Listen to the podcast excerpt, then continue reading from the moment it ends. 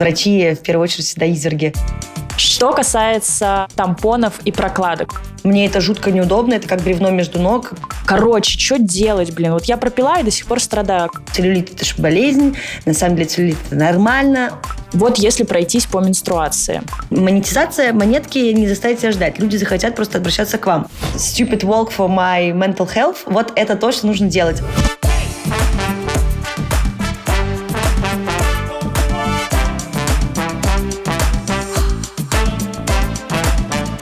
Привет, на связи Настя Кириченко. Это подкаст «Коротко и по телу» о том, как работать с телом и любить свое дело.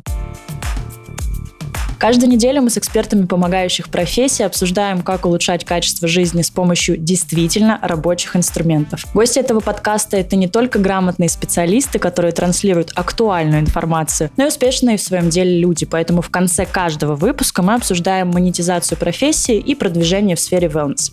Гости сегодняшнего эпизода Оля Крумкач, врач-акушер-гинеколог, ведущая подкаста «Раздвиньте ноги». Оля, привет. Привет. Спасибо большое, что позвали поучаствовать. Да, взаимно очень рада. Как говорит мое англоговорящее сообщество в Тель-Авиве, я супер excited по поводу нашей встречи.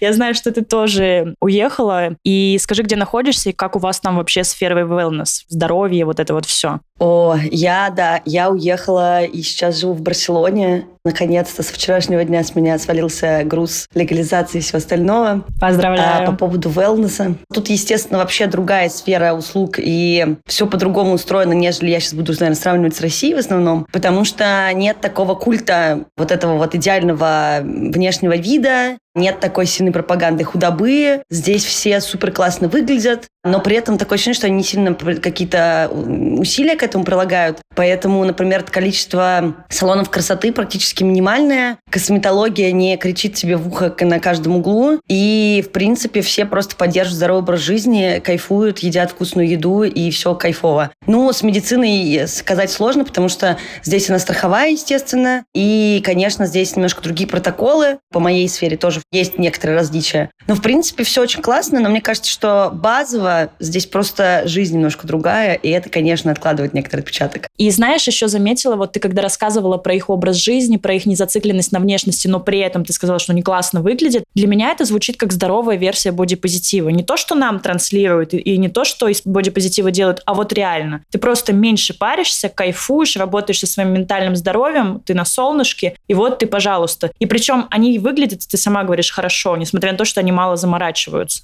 Да, да, тут просто все супер natural. Я, в принципе, наверное, еще время ковида перестала там краситься. Но я не красилась активно, но я точно перестала, вот, я не знаю, мне кажется, если я сейчас покрашу ресницы тушью, у меня просто глаза заболят. Я вообще перешла на супер натуральный вид. Вот я сейчас сижу, я намазалась кремом и завела свои ресницы кюльтером. И больше я ничего, в принципе, не делаю. Я все еще хожу на маникюр, у меня как бы больная тема, потому что на работе это делать нельзя было, поэтому теперь я делаю корейский маникюр с всякими выпуклыми штуками. Слава богу, естественно, это девчонка из Москвы, потому что здесь никто это вообще не делает, и здесь вообще маникюр, по-моему, только делают вот с лаком обычным. И люди просто как бы намного спокойнее это все воспринимают. И мне кажется, что здесь еще же график очень разный. Здесь э, по-другому стоит рабочий час. Здесь э, другие рабочие часы по выходным не работают большинство мест магазинов. Ну, как и по большей части в Европе. Опять же, есть вот эти дневные перерывы. Это же Испания, у нас есть сиеста. И везде есть рынки. То есть в каждом районе по несколько рынков. Людям нравится ходить в магазин. Здесь Глова реально есть из доставок. И мне кажется, что сейчас э, их основной рынок – это, соответственно, мигранты. И еще те, кто просто заказывают еду готовую.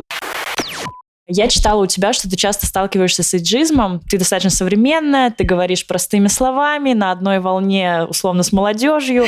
А выглядишь так, достаточно, как сказать, ты свежо, юная. Вообще расскажи, какой путь ты прошла к этой профессии, чтобы было понимание? Блин, я на днях с мамой это вспоминала, как этот путь начинался. Я плохо помню, как я приняла решение, что я хочу стать врачом, но я точно помню, что я училась в первой школе, вот э, как раз в испанской гимназии. Какая шутка судьбы. Там э, к девятому классу я, во-первых, еще занималась спортом профессионально, горными лыжами. И к девятому классу я поняла, что, ну, э, спорт что-то мне больше не очень катит, как э, серьезная вещь в моей жизни, потому что я просто понимала, что я видела, что случилось с некоторыми моими, условно, коллегами по цеху, как говорят взрослые люди. И я как бы понимала, что я хочу учиться, и не хотела выбирать профессию, связанную со спортом напрямую. Я бросила сначала лыжи, и через буквально месяц в школе стали говорить, что надо уже выбирать какие-то экзамены. Я подумала о том, что мне вообще нравится. Мне всегда нравилась биология, генетика. И вообще, в принципе, как бы вся эта история с медициной, она в моей жизни присутствовала, потому что у меня мама стоматолог. И я всегда была очень заинтересована. То есть мне все это нравилось, организм, там, что происходит. Я подумала, ладно, надо идти в медицинский. Пришла, сказала об этом родителям. Они, конечно, были в шоке, потому что они не хотели, чтобы я шла. Ну, то есть первая реакция была такая, что, господи, пожалуйста, нет. Папа мне стал табличку. Там в табличке были всякие, типа, журналистика, спортивный комментатор, вот что-то такое.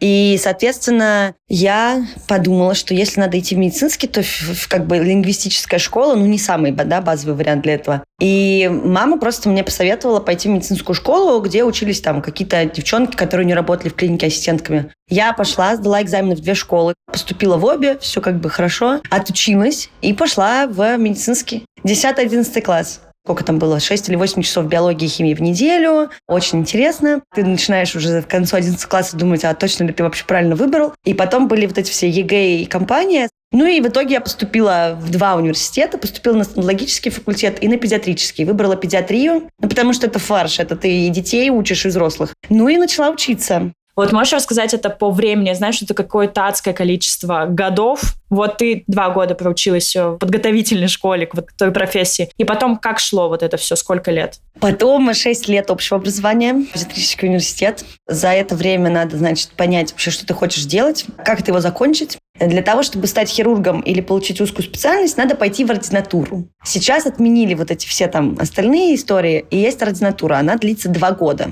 По-моему, сейчас уже все специальности два года. Я могу ошибаться, может быть, уже какие-то увеличили до трех. И надо было вот сдать все госэкзамены еще на шестом курсе, так как я немножко такой раздолбай по жизни. Я не сильно думала там, что нужно будет для поступления, но и ладно, поменяли принцип поступления в ординатуру. Естественно, за полгода до того, как надо было поступать мне. И надо было там собрать такие баллы. Тут началась полная вообще горячка, потому что там, значит, оказалось, что, слава богу, я работаю. Я работала всем подряд всю жизнь, а когда на третьем курсе можно было сдать экзамен на медсестру, я пошла, сдала, естественно. Из четвертого курса начала работать медсестрой, а на третьем курсе еще успела поработать санитаркой. До сих пор не знаю, зачем. Обалдеть. А сколько, получается, с того времени до сегодняшнего дня ты уже в практике? Десять лет. Обалдеть. Вот это просто, можно на этом просто закончить тему с эйджизмом, потому что, ну, это вообще, я просто тоже читала и твой аккаунт, изучала тебя, видела, как грамотно ты говоришь, и что ты говоришь, к счастью, те вещи, которые до сих пор в мифах летают. Мы сегодня это обсудим. И да, спасибо, что рассказала про вот этот путь. Это все крайне интересно. Я тебя тоже веду немного в контекст. Мы здесь говорим про тело и с точки зрения красоты, и с точки зрения здоровья. Я убеждена, что это неразделимые понятия. И вот к тебе, как врачу, как гинекологу, такой вопрос. Какие топ-3 показателя женского здоровья влияют на то, как выглядит женщина, девушка? Ну, я бы назвала сначала базово все-таки, так как я гинеколог, что на самочувствие, а соответственно на показатель здоровья очень сильно влияет регулярный менструальный цикл. Естественно, я здесь сделаю оговорку, потому что, во-первых, э, у нас есть менструирующие люди, у которых регулярно менструация идти не может в виду, потому что могут быть какие-то генетические там штучки, да, это могут быть различные особенности. Но я сейчас говорю такую базовую настройку, да, когда вот мы говорим про женщину и по полу, и по гендеру, и с XX хромосомами, со всеми делами. Потому что все-таки регулярный менструальный цикл – это огромная работа организма. Прежде всего регулируется это все головным мозгом, а дальше уже постепенно через все этапы, которые участвуют в этом процессе, этот процесс налаживается до конца. Естественно, это гормоны, а менструальный цикл, помимо гормонов половых, еще и захватывает всю остальную гормональную систему, и здесь все касаемо там и костей, и кальциевого обмена, и всяких там микроэлементов, а также это те гормоны, которые выводят жидкость из организма. Это все очень важно. То есть, опять же, да, и отеки туда, и целлюлит, который у нас принято считать плохим, и целлюлит – это же болезнь. На самом деле целлюлит – это нормально. А, у тех, у кого есть эстроген в организме, целлюлит будет хотя бы первая, вторая степень. Это всего лишь отек жировой ткани. И второе,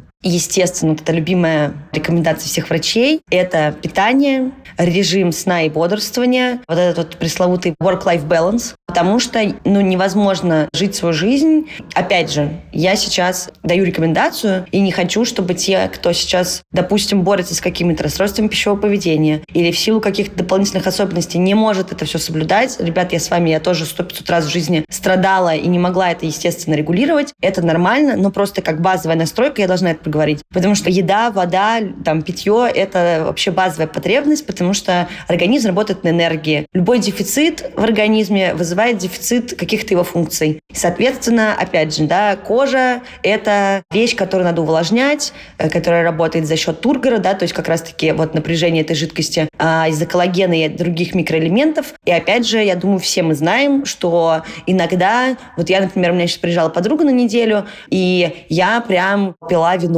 практически каждый день или пивко и у меня высыпали прыщи. Я знаю, потому что я столько не пью. Но тут как бы у нас был такой а-ля вакейшн, и я не могла там периодически отказаться, и еще ел конфеты. И я знаю просто, что я, во-первых, для меня это непривычный образ жизни, и, естественно, у меня как сразу же появляются всякие штуки. Поэтому вот очень важно, помимо просто того, чтобы соблюдать вот свои базовые потребности, еще следить, как ваш организм реагирует.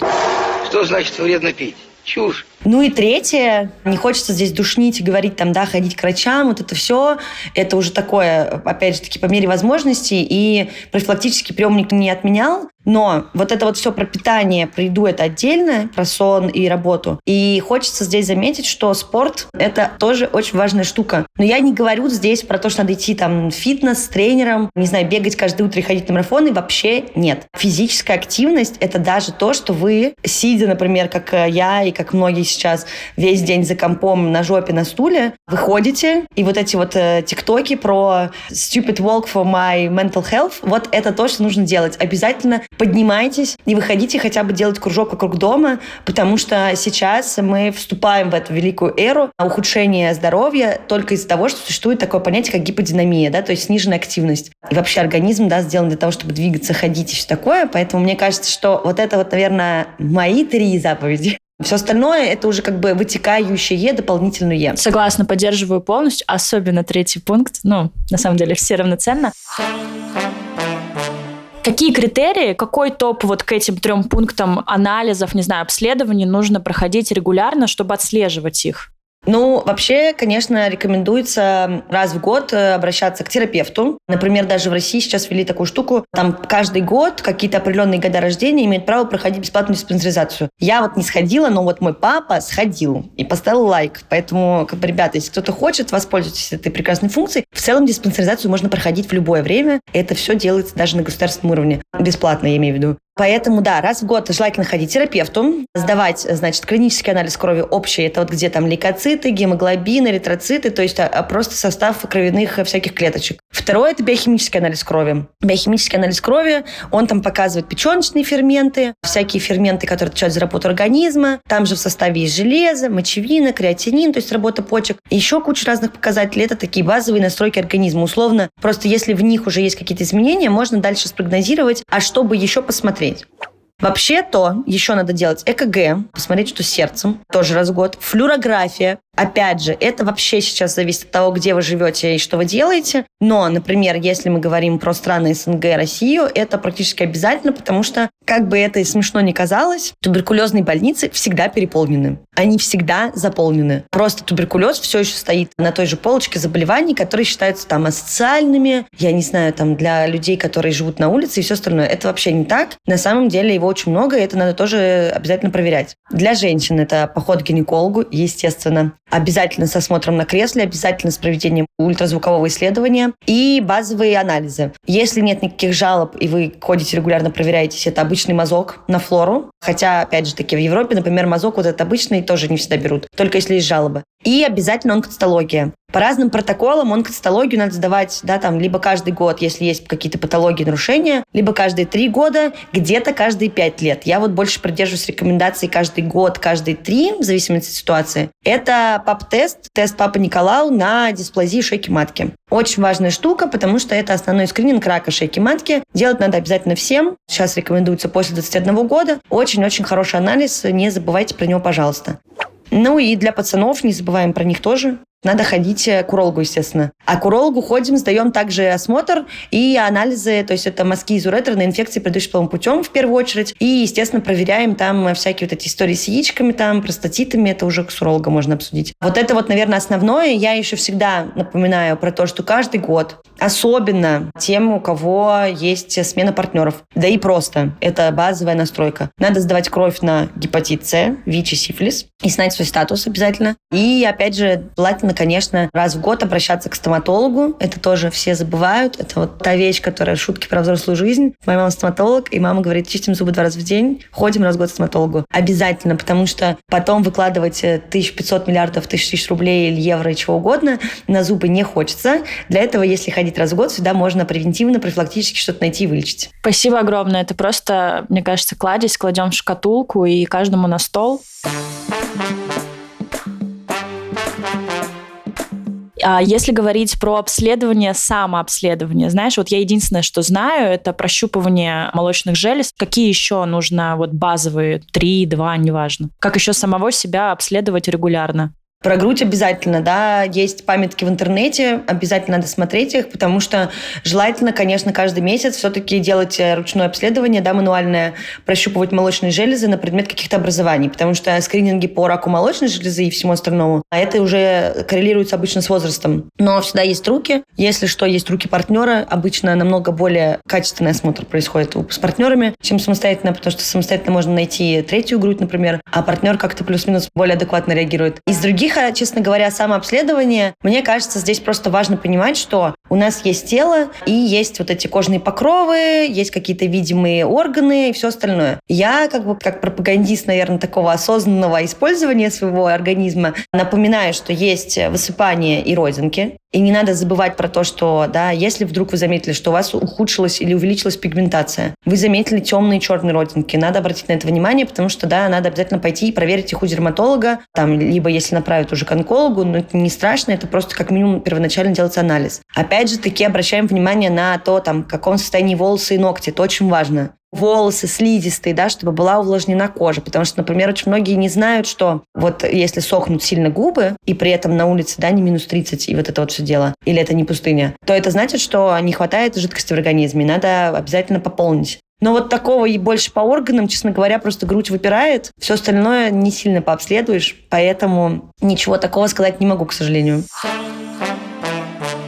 Как найти своего врача? И вот здесь вопрос именно к тебе как гинекологу. Как определить хорошего или, например, вычислить э, не очень грамотного специалиста, вот именно гинеколога? Что он должен такого сказать или что мы должны услышать, чтобы понять, что надо бежать или, наоборот, надо оставаться?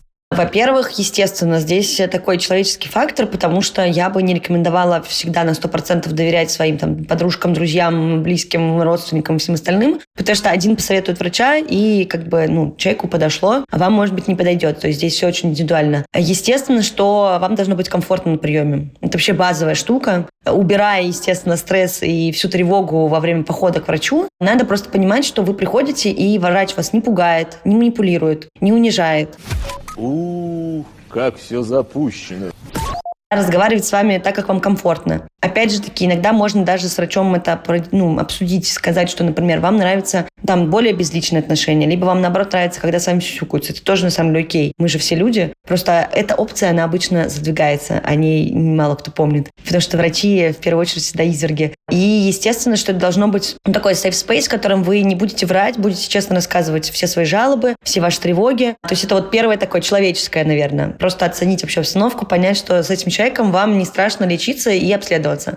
Второе обязательно. Если вы идете даже на профилактический прием, надо всегда обращать внимание на то, что врач вам объясняет. Потому что тот врач, который не рассказал, чем вы болеете, что вы обследуете, а что происходит, ну, к этому врачу очень много вопросов. Я вот часто сталкиваюсь с проблемой, когда я спрашиваю, а там выписки какие-то есть на руках у пациентов? Или а что было? А, а зачем лечили? А чем лечили? Все как бы просто затмение. Нет, я тоже в свое время не забрала там после одной операции выписку, до сих пор у меня нет. В той ситуации мне это лично было не надо, я это сама понимаю. Но если у вас есть история, обязательно сохраняйте все это и требуйте от врача либо диагноза, либо слов. У вас все нормально, это была просто профилактика, вы полностью здоровы. То есть постановка диагноза обязательно должна присутствовать, и вам должны все рассказать и объяснить. Вы не должны сидеть и потом вспоминать, а что вообще, чем вообще заболели.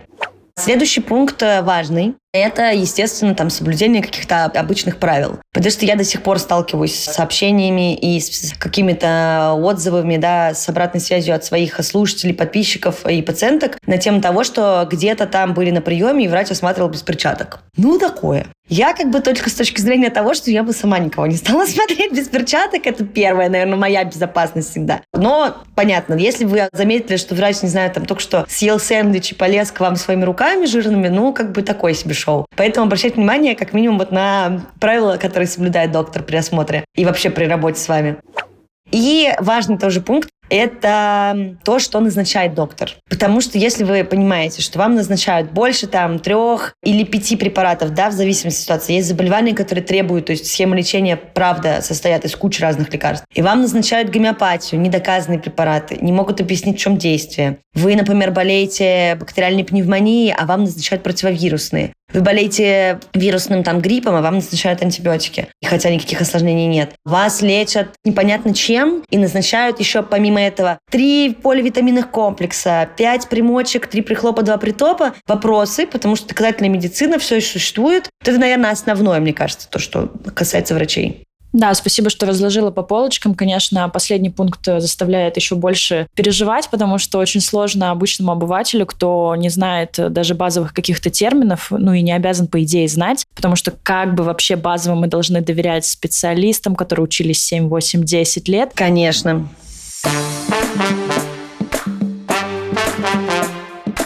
Пойдем на общую точку, точку соприкосновения. У меня очень часто атлеты спрашивают про менструацию. Ты сегодня про нее говорила, что это важный показатель здоровья женского. Вот если пройтись по менструации. Не по порядку. Что касается первых дней цикла, месячных, можно ли тренироваться вообще? Что делать в первые дни месячных? Потому что некоторые замирают просто в этот момент. Да, знаю таких. Первые дни месячных можно делать все, что угодно, если вам э, это позволяет ваше состояние организма. Конец.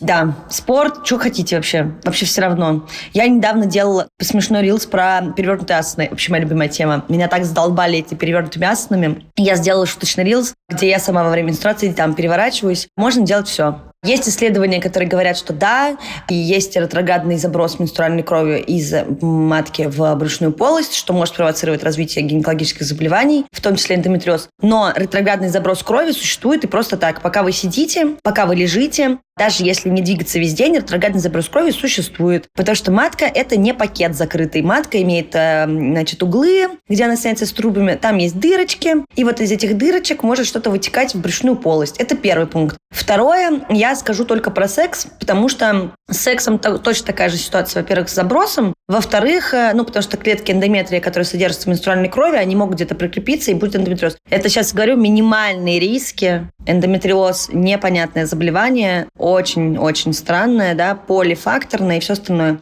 Про секс просто важный момент, что, во-первых, если вы занимаетесь сексом пенетративным, вагинально, вагина-пенис, обязательно надо предохраняться, потому что во время менструации шейка матки приоткрывается, да, цервикальный канал приоткрывается, как раз-таки, чтобы менструальная кровь могла туда выйти. И, естественно, это просто прекраснейшая возможность для всех видов бактерий. Поэтому, конечно, сейчас уже при наличии там разных губок менструальных, да, только обязательно менструальный кубок, который из губки не морской, пожалуйста. Я вас прошу, покупайте только то, что проверено и сертифицировано. Есть менструальные диски. И это все позволяет заниматься сексом во время менструации, потому что просто менструальная кровь, она блокируется, и как бы вообще это все чисто красиво. Но барьерная контрацепция очень важна в эти моменты, именно потому что даже условно патогенная флора, которая живет во влагалище, вне влагалища, она может попасть в матку, а это восходящая инфекция. Ну и, естественно, тут все индивидуально. Просто ориентируйтесь на свое самочувствие. Есть люди, которые в силу физиологии либо заболеваний лежат пластом менструацию, и мне помогают обезболивающие контрацептивы. А есть те, кто вообще просто ничего не замечает, бегает, прыгает, э, абсолютно работоспособен. Поэтому ориентируйтесь просто на свое самочувствие, пожалуйста.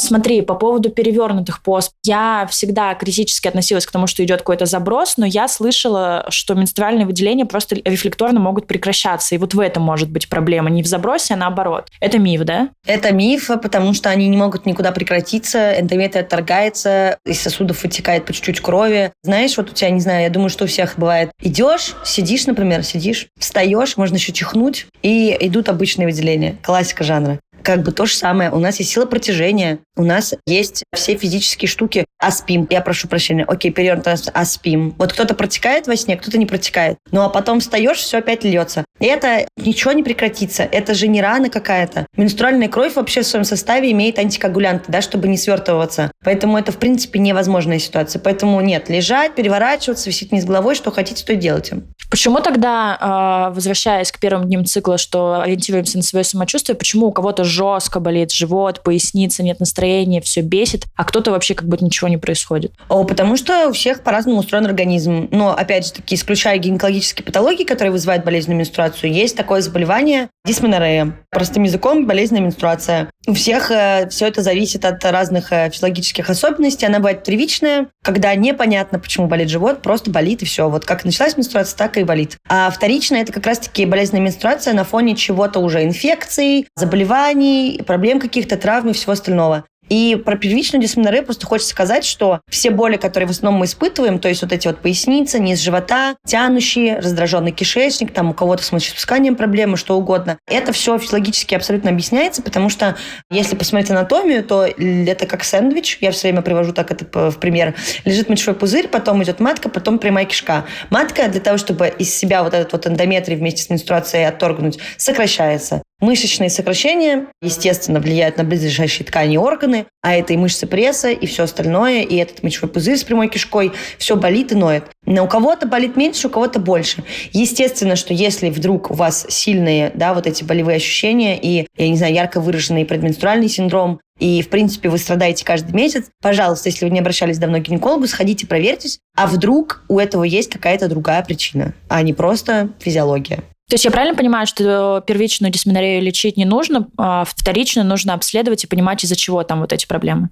Да, но первичную дисменорею ее просто невозможно вылечить, но можно снять симптомы. В этой ситуации, опять же таки, многие просто обращаются к гормональной контрацепции, потому что это вообще всегда очень спасает в таких ситуациях. И я напомню для всех, что болезненная менструация, я имею в виду сейчас не лечится, а как облегчить себе состояние, только обезболивающими, это не стероидные противовоспалительные препараты. Какие? Ну, я не буду называть торговые названия, я говорю обезболивающее. Думаю, что каждый в голове сейчас вспомнит те таблетки, которые он принимает от головной боли или там в каких-то других ситуациях. То есть это не спазмолитики, да, то есть ко мне приходит э, куча пациентов, которые говорят, ну вот я же пью ножпу, ничего не помогает. Я говорю, так ножпа не обезболивающий. Это другой вообще препарат из другой оперы, абсолютно. Это как бы дополнение. Поэтому обезболивающие всегда наше вот э, спасение в этой ситуации. И опять же, контрацептивы, если вы хотите, потому что гормональная контрацепция при первичной дисменорее очень эффективно снижает э, болевой синдром, естественно. А, правильно понимаю, что гормональная контрацепция, про которую ты говоришь, это те самые коки? Коки и вообще не только коки, это комбинированная оральная контрацепция. Помимо этого есть еще пластыри, есть кольца, есть э, внутриматочная спираль. То есть все виды контрацептивов, которые содержат в своем составе гормоны. Я знаю, что на эту тему очень сильно спорят. Кто-то говорит, что это влияет на естественное течение вообще репродуктивной функции. Могу очень сильно ошибаться в формулировках, но тем не менее. В общем, кто-то говорит, что это хорошо, кто-то плохо, кто-то говорит вообще пофиг. Как ты к этому относишься? Отношусь отлично, потому что это лекарственное средство. Также это контрацептивный эффект, который, я считаю, просто великое достижение современного мира, что у нас есть выбор, пользоваться или не пользоваться ими. Если кому-то интересно про мифы и вот эту вот всю шайку-лейку про антиконтрацептивников, они же антиваксеры, они же... Мы не знаем точно, что случилось и откуда что готовилось. Я сейчас вам покажу. Послушайте, в моем подкасте есть э, несколько выпусков, посвященных гормональной контрацепции, отдельно про то, как это работает, что и почему. И еще есть выпуск, прям связанный с мифами насчет гормональной контрацепции. А никак это не влияет, сразу же дисклеймер, на репродуктивную функцию, потому что те женщины, которые на сайтах woman.ru и красота и здоровье пишут, что у меня началось бесплодие после контрацептивов, вопрос очень с ним большой. А пробовали ли они забеременеть до начала приема гормональной контрацепции? Мне кажется, что вот этот вот, э, я так и оставлю вот этот вброс, все пусть подумают, да, и послушают. Слушай, а как человек, который сталкивался с депрессиями, говорю про расстройство пищевого поведения, вообще про все, что связано с ментальным здоровьем, можно ли совмещать коки с антидепрессантами, например? Этот вопрос надо обязательно всегда рассматривать вместе с своим врачом-психиатром, который назначил препараты, потому что очень многие антидепрессанты вместе с контрацептивами либо ну, как бы при абсорбции снижается функция антидепрессантов, либо снижается контрацептивная функция. Поэтому здесь надо просто выбирать правильно препараты и консультироваться как бы, то есть это такое коллегиальное решение, да, с всех специалистов вместе с пациентом, что мы делаем, какие мы варианты рассматриваем. Знаю, что очень часто коки назначают без обследования. Насколько это ок? Что нужно сдать, чтобы подобрать под себя кок? Ни одного анализа, который поможет выбрать контрацептив, не существует. Для назначения гормональной контрацепции необходимо пойти к врачу-гинекологу, пройти общий осмотр да, и все остальные базовые настройки, понять, есть ли какие-то противопоказания, то есть исключить их да, путем сбора анамнеза. Дальше измерить артериальное давление, понять, что нет артериальной гипертензии, что является первостепенным противопоказанием для назначения контрацептивов а также исключить, да, вот все остальное, что там существует. И на этом остается только измерить индекс массы тела, то есть выяснить, да, какой тип у нас э, происходит, да, эстрогенизации, как выглядит человек, вес, рост. И после этого методом проб и ошибок подбирать контрацептивы. Никаких анализов сдавать не надо. Только если есть хронические заболевания конкретные, при которых необходимо дополнительное обследование. Никаких базовых анализов сдавать не надо. В том числе э, не надо сдавать, пожалуйста, анализы на половые гормоны. Это абсолютно бесполезно при назначении гормональной контрацепции. Говоря про контрацепцию вообще, чтобы не подхватить инфекцию, если не постоянный половой партнер, вообще какие способы защиты ты бы рекомендовала, если какой-то топ или вообще без разницы подбирать под удобство свои? Презерватив, конечно. Это, ну, как бы, естественно, что это нет ни одного контрацептива, который бы давал стопроцентную гарантию, что не будет беременности, если мы смотрим с этой точки зрения, да, даже при стерилизации беременеют. Но презерватив э, – это одно из немногих, что в себя включает, первое, да, защиту от незапланированной беременности и защиту от инфекции, половым путем. Потому что гормональная контрацепция, все там спермициды, колпачки, опять же таки спирали, стерилизация и все остальное не защищает нас от инфекций. Презерватив Презерватив – это единственное, что сочетает в себе и то, и другое. Как тогда быть в однополых отношениях и, соответственно, в сексе? Здесь обязательно предохраняться. Условно, это альтернатива, я просто сказала презерватив, потому что это вот базовая штука, но все исходящие от него приблуды. Латексные салфетки, латексные перчатки, есть латексные трусы для орального секса и для, для риминга и для всего остального.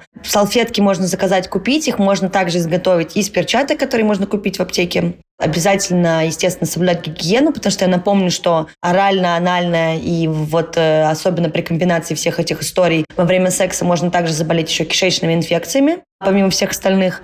Обязательно будьте внимательными и барьерная контрацепция. То есть вот как бы здесь основной поинт – это барьерная контрацепция. И барьерная контрацепция – это все то, что нас защищает от инфекций. Потому что все как раз-таки вот эти вот салфетки, трусы, презервативы, а еще и женский презерватив, да, есть на пальчике, э, есть обязательно мойте секс-игрушки, которые вы используете в э, различных практиках. Это все помогает нам именно защитить себя от э, инфекционных процессов. Еще новая этика. Можно перед тем, как вступить в половой контакт, сдать анализы, показать друг другу справки. Но это, мне кажется, это про комфорт обоих. Наверное, тут э, каждый сам решает, делать это или нет. Ну да, да, да. Я вот э, за последний год, э, ну и раньше уже давно это со мной такие опыты происходили, когда условно на этапе договоренностей там едем, не едем и все остальное, либо прям перед сексом можно как бы сесть так чисто мои анализы, твои, очень хорошо, спасибо, до свидания. Мне кажется, супер. Но это же супер сбивает вот эту вот всю искру, процесс. Ну, надо привыкать, мне кажется. Я вот могу сказать, что я еще года полтора назад очень плохо относилась к тому, что меня бы спросили, а можно я тебя поцелую? А можно я тебя то? И сейчас, например, я вот привыкла к этому. И мне, окей, если меня спрашивают, меня это не сбивает никак, ничего. И больше даже я стала тоже, когда я понимаю, что так комфортнее и лучше, я тоже начала спрашивать. Поэтому здесь вопрос, да, естественно, комфорт комфорта, ну, привычки, но мне кажется, что э, вот теперь уже спустя там какое-то время, я думаю, что не за горами мир, в котором мы все так будем делать, потому что просто к этому все идет. Можно поцеловать тебя или нет? Ну еще что, больше ничего не надо. Да, у меня брат на 10 лет младше, и я вижу, как он относится вообще ко всему. я думаю, господи, это что за шикарное поколение растет, а после них еще, которым вообще по барабану на все. Как ты выглядишь, с кем ты спишь, кого ты любишь, обожаю.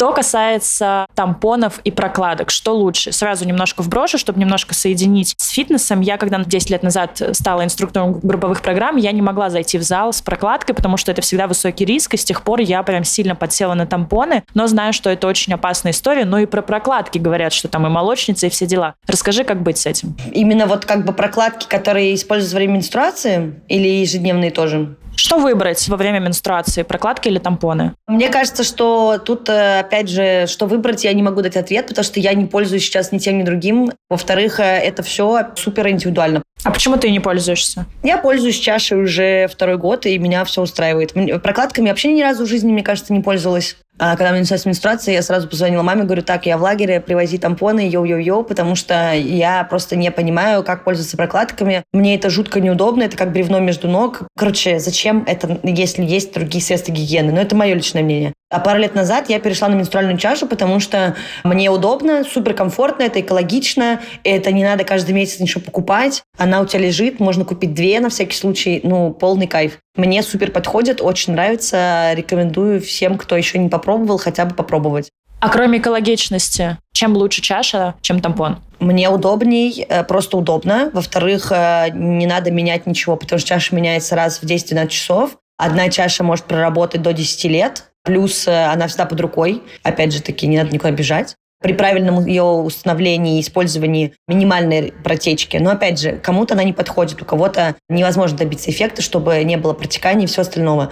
В моем случае просто кон гениальный. Я просыпаюсь, Иду мыться, опустошаю чашу, мою ее, вставляю обратно. Вечером просто перед сном иду ее, опять же таки, вытаскиваю, выливаю, мою, вставляю, иду спать просто замечательно, как будто менструации просто нет. Поэтому, как минимум, это просто удобно. Тампоны, во-первых, надо каждый раз засовывать, во-вторых, их надо покупать каждый месяц, в-третьих, э, веревочка вот эта вот несчастная, в-четвертых, э, я просто, не знаю, я попробовала чашу, мне нужно было три месяца, чтобы к ней привыкнуть. После этого я ни разу не покупала никакие другие средства гигиены. Ну вот это твой личный опыт, а как гинеколог, если к тебе как врачу обращаются, какие лучшие способы во время менструации выбрать, ты говоришь, что нет разницы, просто просто под себя? Нет, ну, в первую очередь надо выбрать то, что вам комфортно. Во-вторых, надо просто знать, что при использовании тампонов есть риск э, синдрома токсического шока. А при использовании прокладок такого нет. Есть еще менструальная чаша, э, у нее зарегистрировано буквально единичный случай синдрома токсического шока. С ней просто до сих пор очень много предрассудков, все ее боятся. Ну, я считаю, что просто глупости, особенно тех людей, которые ни разу не пробовали, я это даже не слушаю обычно. Плюс э, сейчас есть огромный рынок разных э, многоразовых средств гигиены.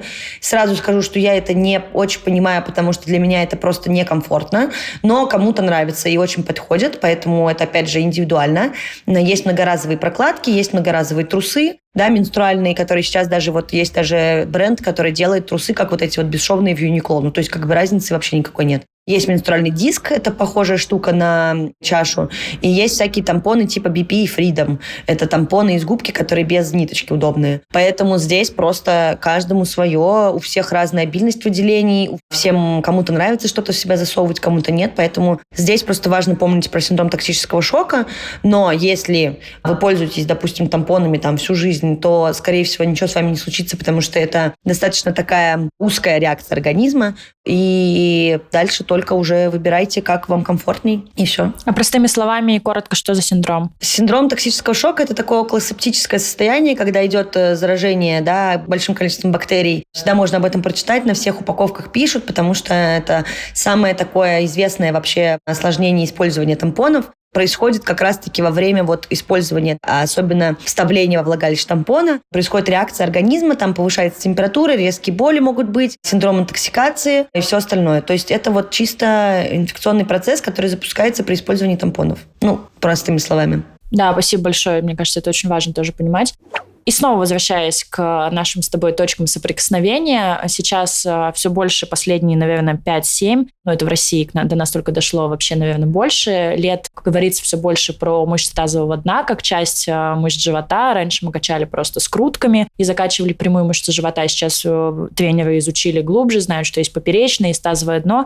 Ты как гинеколог, что думаешь по поводу закачки или расслабления мышц тазового дна? Вообще сталкиваешься ли с этим вопросом? Ну, просто какие у тебя мысли на этот счет? Закачки точно не, даже не думала никогда, потому что я не понимаю, зачем это надо. Но есть, естественно, рекомендации по поводу поддержания тонуса мышц тазового дна, потому что, во-первых, если есть изначально уже какая-то их ригидность, это обычно можно там у гинеколога посмотреть, либо если человек сталкивается с такими проблемами, как там недержание мочи, я не знаю, подтекание мочи, еще что-то, опущение органов малого таза, то в этой ситуации, естественно, нужно заниматься упражнениями. Ради профилактики сейчас рекомендуется всем делать упражнения Кегеля в первую очередь. Это простяцкие вообще абсолютно на изи упражнения для поддержания тонуса. То есть перекачивать, вы не накачаете их как бицепс, это незачем это просто делать. Но тонус поддерживать очень полезно, потому что, во-первых, особенно если вы планируете рожать когда-нибудь, это всегда благоприятно помогает родам, потому что, во-первых, вы умеете контролировать эти мышцы, во-вторых, они в нормальном тонусе, они правильно работают, и это сразу же, естественно, улучшает их восстановление и послеродовое восстановление в том числе. Плюс это снижает риски как раз-таки опущения органов малого таза, опущения передней стенки мочевого пузыря,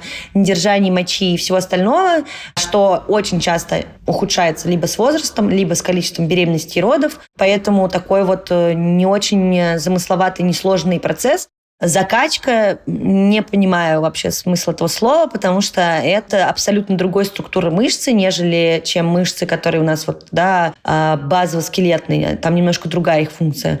И закачивать их, типа как э, я накачала пресс, э, так точно не надо. Просто поддерживать их тонус. Как специалист по движению добавлю, что помимо упражнения Кегеля нужно комбинировать а, с другими видами работы с мышцами тазового дна, потому что это, она не изолирована сама по себе, там эта мышца есть, она вплетается в окружающие регионы мышц малого таза, и очень часто это работа также с тазобедренными суставами, с мышцами, окружающими этот регион. Подробнее про то, как работать с мышцами тазового дна, обязательно слушайте подкасты с тренерами.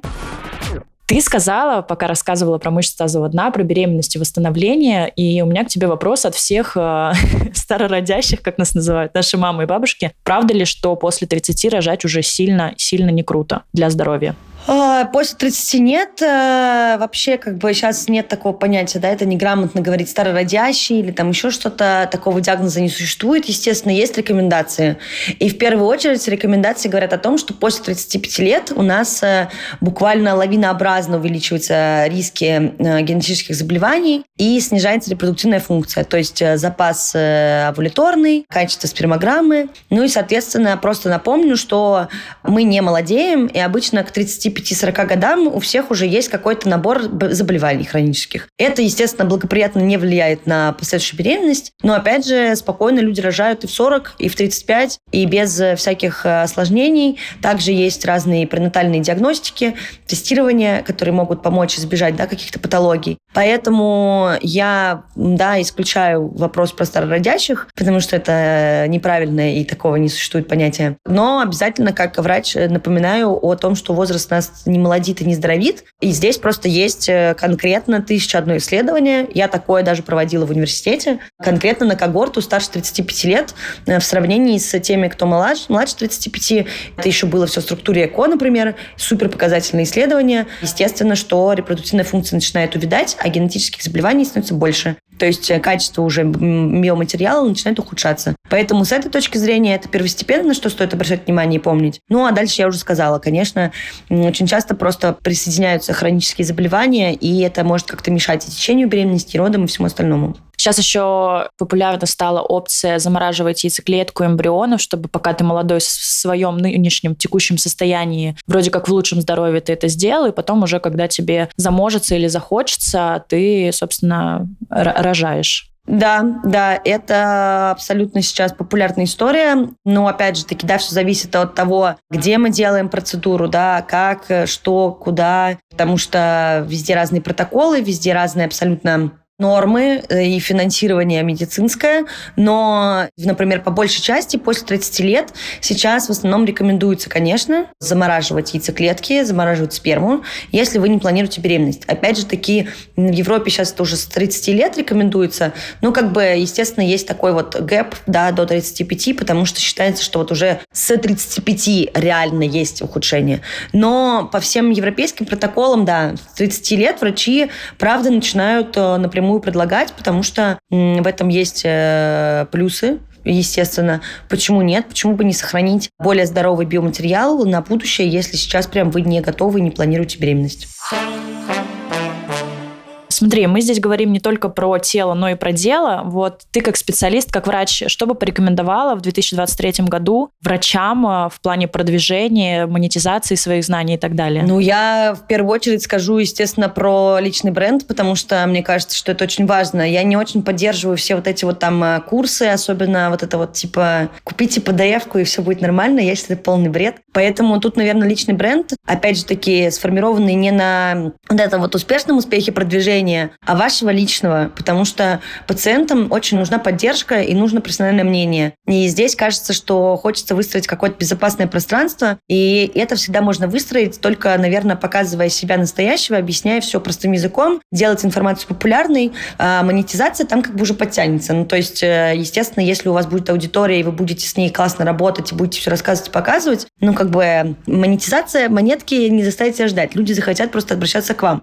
Согласна. Вот ты сказала, что у тебя после нашей записи у тебя консультация. Я правильно понимаю, что ты сейчас онлайн консультируешь? Как это происходит? Да, я консультирую онлайн. Я созваниваюсь э, на тех площадках, где удобно пациентам. И консультирую, опять же таки, даю вот это вот второе мнение по поводу лечения, либо назначений, либо операции, либо тактики ведения. А также я регулирую какие-то назначения, да, то есть консультирую, а что где можно найти, куда обратиться. Ну и, естественно, те э, пункты, которые можно прокрутить онлайн, я берусь. То есть я, естественно, если мне пишут с запросом, а у меня есть телеграм-бот, только спросить бот, куда можно отправлять, соответственно, запросы, я его сама разбираю. И если я вижу, что ситуация и запрос не подходит под онлайн-консультирование, я говорю, что я извиняюсь, это не уже как бы вне моей компетенции, просто обратитесь к врачу. Бывают вообще обычные вопросы, когда я просто так отвечаю, даже без записи, то есть там какие-то базовые штучки, когда человек растерялся и не знает просто, куда ему идти. Ну и у меня, да, у меня каждый день по там 4-5 часов выделено на консультации, и мне очень нравится, потому что